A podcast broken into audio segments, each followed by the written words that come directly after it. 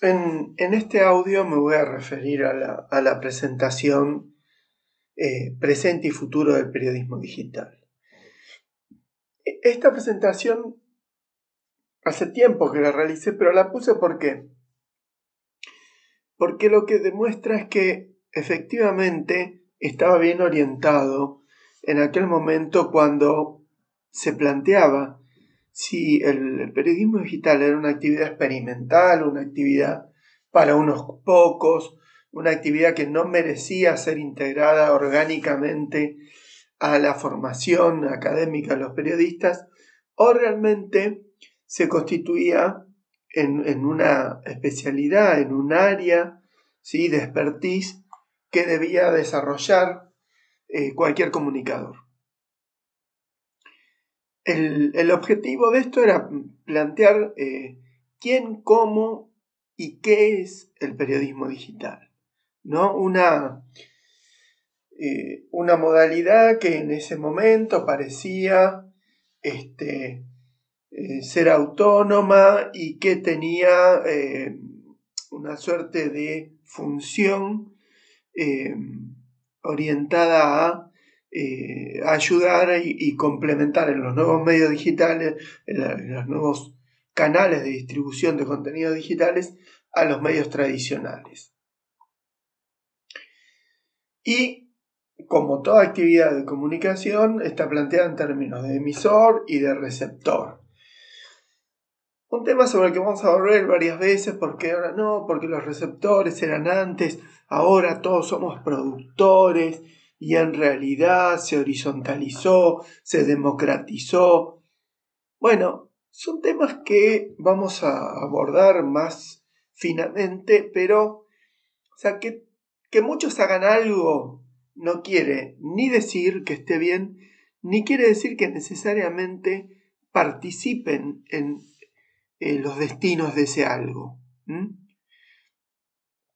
Los receptores, por supuesto, que ahora son distintos, porque la recepción es uno a uno, la recepción eh, no es tan pasiva como antes porque aparecen canales de interacción que se permite a través de redes sociales, a través de comentarios, a través de likes, a través de distintas cuestiones, eh, actuar e interactuar al receptor y que muchas decisiones se tomen en función de ese receptor.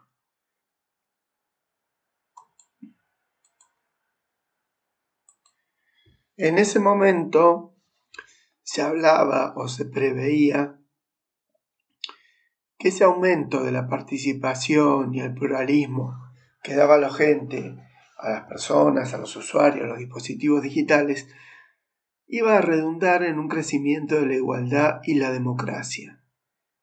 Bueno, pasada más de una década, vemos que hay muy poco de eso y hay mucho más de empoderamiento de los medios masivos y de eh, aquellos que detentan la capacidad de operar sobre las redes sociales, em,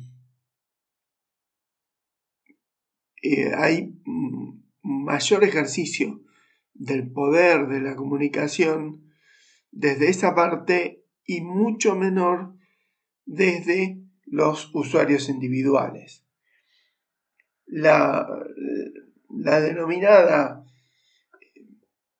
brecha digital en ese momento eh, se refería a la falta de acceso, no tener acceso. Y hoy cada vez se refiere menos al tema de acceso y se refiere mucho más al saber usar y al saber apropiarse del capital cultural que implica el manejo de la comunicación digital. ¿Con esto qué quiero decir? Con esto quiero decir que estamos llenos de analfabetos digitales, de, analfabetos con una suerte de disfunción tecnológica. Muchos consumidores que saben consumir, pero no tienen la menor idea de cómo funciona eso que consumen. No tienen la menor idea de que cuando apretan un botón de like no solamente están apretando un botón, sino que están brindando información a terceros, eh, que las grandes empresas como Facebook, que a su vez tiene WhatsApp, que a su vez tiene Instagram, eh, o Google, funcionan y basan su gratuidad en el tráfico y el intercambio de nuestros datos para ir construyendo perfiles que venden tanto a privados como a políticos, como a organismos eh, de seguridad para ir generando una, una suerte de trazabilidad del perfil de las personas, con lo que se puede trabajar desde elecciones a eh, generación de productos eh, culturales para un consumo más acertado, digamos, un consumo más personalizado y con menos margen de error. Aparece aquí una contradicción, porque si bien se pregonaba una mayor horizontalidad, una mayor democratización de contenidos, donde todos podemos producir y todos en un par de clics podemos publicar nuestras producciones, lo que encontramos es que el, complejo comercial industrial cada vez monopoliza más esas eh, plataformas digitales. Entonces, por ejemplo, si bien en Netflix la oferta es enorme, todo el mundo ve la serie que Netflix promociona como la serie que hay que ver. Y en YouTube todos ven el video que en el noticiero dijeron que había que ver porque es un video que se viralizó de unos gatitos que son muy lindos. Entonces se va imponiendo una suerte de impronta, una suerte de imagen de marca, una suerte de masividad de qué es lo que hay que hacer y qué es lo que hay que decir y repetir hasta el infinito y arrobar siempre a los mismos y ver quién es el que tiene más seguidores por el solo hecho de que tiene muchos seguidores sin importar si el contenido es importante, relevante, interesante o no. Se empiezan a crear una suerte de reglas gramaticales de cómo deben ser las cosas, de cómo deben ser los contenidos digitales, que reducen a ese prosumidor, a ese productor y consumidor, a retomar el papel de consumidor tradicional de los medios masivos de antaño. Cuando como comunicadores nos planteamos, la cuestión es estar, publicar, tener el medio o ser visto. Pareciera ser que ser visto y la masividad es el único mandato posible. Entonces, la contradicción que se da es donde todos tienen posibilidad de publicar, pero solo unos pocos son vistos por muchos. Y esos pocos que son vistos por muchos tiene que ver no tanto con la relevancia del contenido ni la búsqueda de información de la gente, sino simplemente con cuestiones comerciales y de consumo masivo. El sueño de la democracia efectiva, una vez más, se cae con Internet. Esta idea de que todos íbamos a poder tener eh, voz y voto en la sociedad a partir de que existiera la posibilidad de publicar nosotros mismos, ya se dio anteriormente con el audiocassette, cuando decían, y ahora cualquier persona, cualquier grupo musical va a poder este, producir sus propios contenidos más allá de las discográficas que los tienen prisioneros. También se produjo con la filmación, el videocassette y las películas, cuando cualquiera podía producir su película y distribuirla y, y este, compartirla con otros, donde cualquiera podía hacer eh, videos educativos y que todos los chicos pudieran tener los videos producidos por sus maestros. Bueno, ¿qué sucedió? Aparecieron los videoclubes donde lo único que hacía la gente era alquilar películas.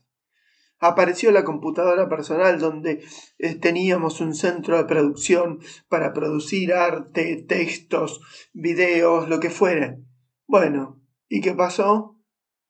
Todos consumimos o hay algunos que producen y todos los consumimos lo que esos producen. Esto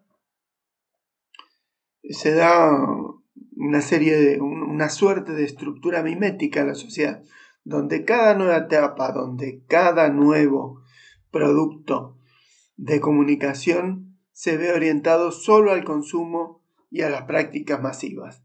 No importa cuán fácil sea producir, sino que todo el mundo tiende a consumir y son muy pocos los que tienden a producir. Pero aún así, los que hacemos comunicación digital nos resistimos. Tenemos un nuevo medio y lo ideal sería repensar un nuevo tipo de esquema comunicacional empleado. Sí, frente a esta nueva situación de medios de producción que nos permiten realizar nuestros propios contenidos, es importante pensar que si el emisor es quien transmite un mensaje, la escuela procesal, o quien produce un significado, siguiendo la escuela semiótica, todos los usuarios de Internet somos en mayor o en menor medida emisores y receptores, al menos potencialmente. Curiosamente encontramos que frente a esta maravillosa posibilidad que todos tenemos de producir contenidos de todo tipo, gráficos, este, imágenes, gráficos quiero decir porque hoy todo el mundo tiene una imprenta en su casa que es la impresora, algo impensable, impensable no antes, les digo, simplemente cuando yo estudiaba comunicación no había forma de producir contenidos gráficos, sino eh, tenía uno un mimeógrafo o iba a imprimir algo o hacía una de las primeras fotocopias que se veían espantosas.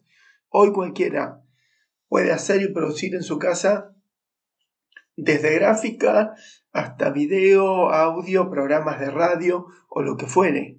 Hoy con un teléfono celular simplemente tengo un centro de producción multimedia en la mano. Pero la mayoría de la gente consume. ¿Qué consumimos? Y lo principal que consumimos es buscadores, buscar cosas en buscadores. Eh, lo segundo que consumimos son los medios de comunicación, los contenidos y las noticias que brindan los medios de comunicación. Lo tercero que consumimos son eh, software, suministradores, apps, aplicaciones, eh, sitios web que nos permiten hacer cosas. Aquellos que nos permiten acceder a Internet. Ya en quinto lugar viene el tema educativo, el acceso a universidades, y similares. Y un poco más adelante viene todo lo que son los servicios. Mm, servicios de, de banco, servicios públicos, trámites a través de páginas y sitios que nos permiten este, llevar adelante nuestra vida diaria. El desafío parece estar en aprovechar las características distintas de este nuevo medio que están basadas en el hipertexto, en la hipermedia y en la interactividad. Aprovechar los elementos hipertextuales como elemento diferenciador del texto informativo de los medios tradicionales, de la prensa, la radio y la TV, donde un reportaje, una entrevista, una producción este, puede tener enlaces, vínculos, este, recrear una historia a través de ese recorrido que yo le pienso con otros medios.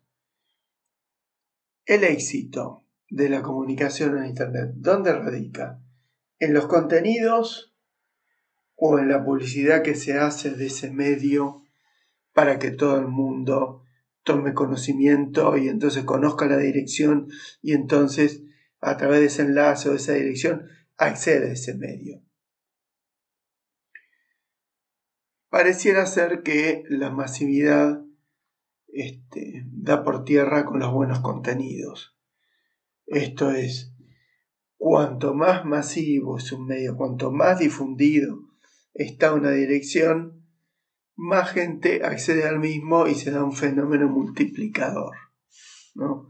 Hoy el periodista tiene que pensar en estos nuevos soportes, tiene que pensar en la gente y en cómo accede la gente a los contenidos y eh, un mismo producto debe ser pensado para el sitio web de, de la publicación, para un blog, para una publicación en YouTube, para un sistema de mensajería corta como Twitter, para subir a las distintas redes sociales con sus características.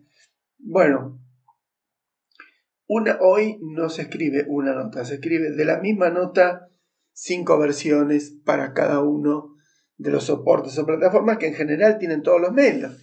Hoy este, ya no existe más eso que a veces algún alumno escucha decir, no, bueno, el video no me gusta tanto, yo me voy a dedicar a la radio, porque hoy no hay una radio que no tenga imagen.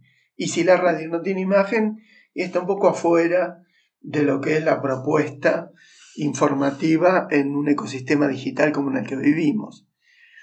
Eh, hay que pensar mucho también en la idea de ciberbasura, porque yo voy produciendo, pero a la vez que voy produciendo, todos esos contenidos en alguna parte hay que alojarlos.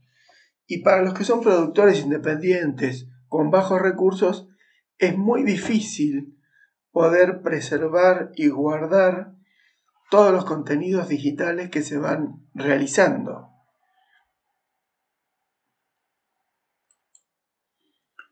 Por último, hay que pensar muy seriamente en el valor de la empresa de comunicación digital. Hoy el valor está directamente asociado a la cantidad de usuarios, de oyentes, de seguidores en redes que tiene. En función de eso, yo voy a poder tener pauta publicitaria y voy a poder tener crecimiento y en pensar en llegar a nuevas plataformas.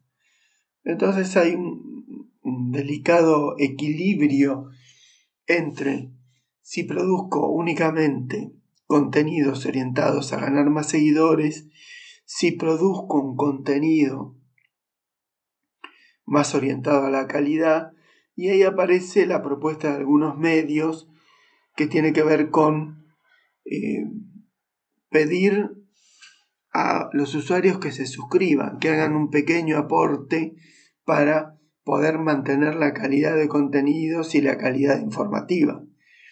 Es una propuesta que también se cruza con lo que se llama el muro de pagos, esto es los medios que te dejan leer un poco, te dejan leer eh, los primeros avances y si querés seguir leyendo, querés tener más información, tenés que estar suscrito en un principio y tenés que pagar una suscripción más adelante cuando el, puro, el muro se va haciendo cada vez eh, más opaco, menos transparente, menos permeable. Bueno, todavía no está todo dicho, hay ejemplos exitosos de todas las propuestas y tenemos que estar muy atentos a ver cuáles son los modelos, a veces puros, a veces híbridos, que van permitiendo llevar adelante y mantener una empresa digital.